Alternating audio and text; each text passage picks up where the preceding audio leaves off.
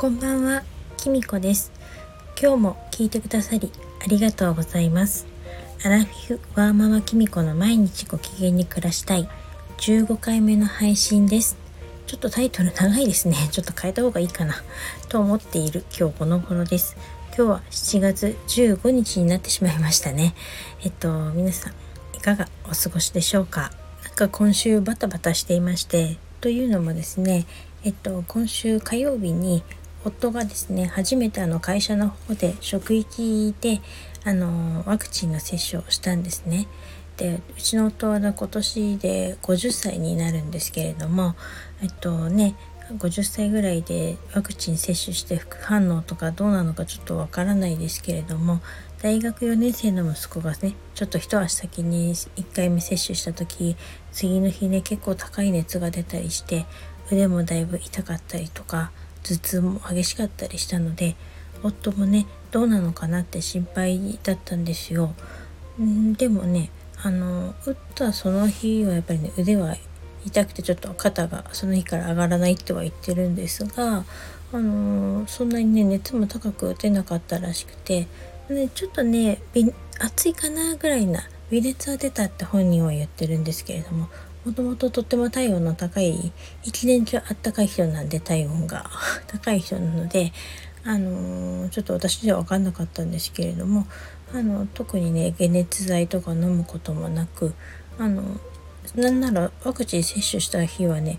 あの家に帰ってくるって言ったのに ここから仕事になりまして仕事に行って普通に仕事して帰ってきて次の日もね普通に仕事に今日行って帰ってきてご飯ももりもり食べてましたのでなんかまあ洗濯物も干せるぐらい元気だったので大丈夫かなってちょっと安心しています。ね問題は2回目なんですかね私はなんかちょっとまだ打つ予定が全くないので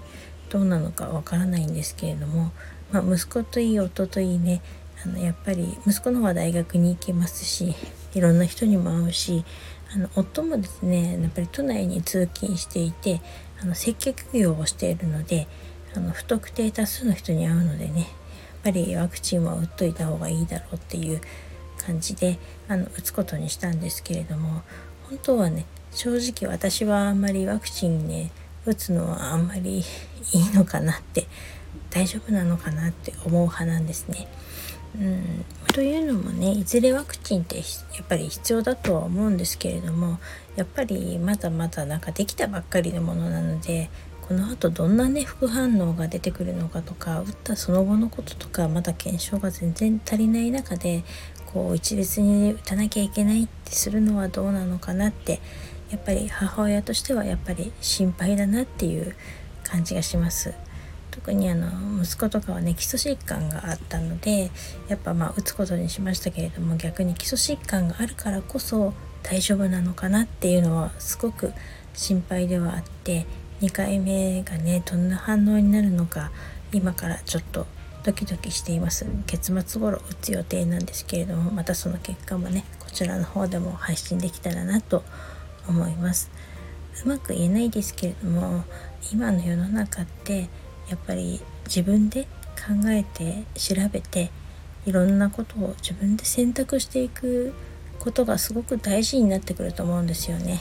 今ってねうまく言えないですけれどもこう絶対的な正義みたいなものがないじゃないですか。それだけみんなのねいろんな価値観とかも多様化して自由になった証拠だと思うんですけれどもその中で本当にたくさんの情報に私たちは日々さらされてるわけですよね。それにね時々私も本当に翻弄されちゃう時があるんですけれどもそれをやっぱり自分で選んで決めていかなきゃいけないのかなって思うんですよね。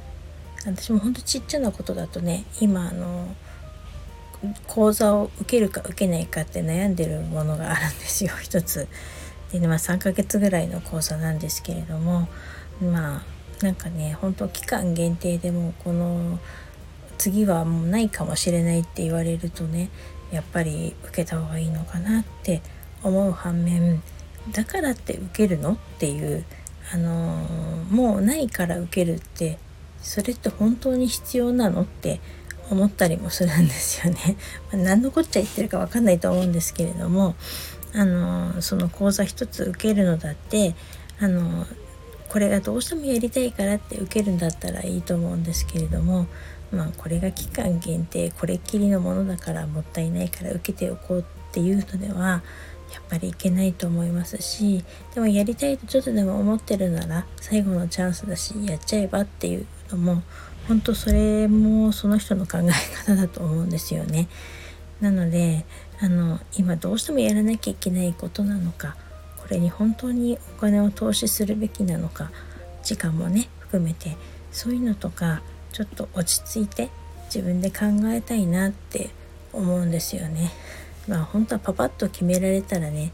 いいなと思うんですけどそこできないのが私なので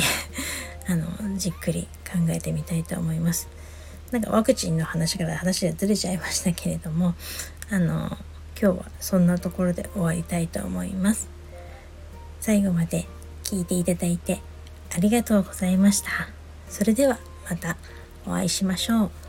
風邪などひかないようにしてくださいね。それではまた。バイバーイ。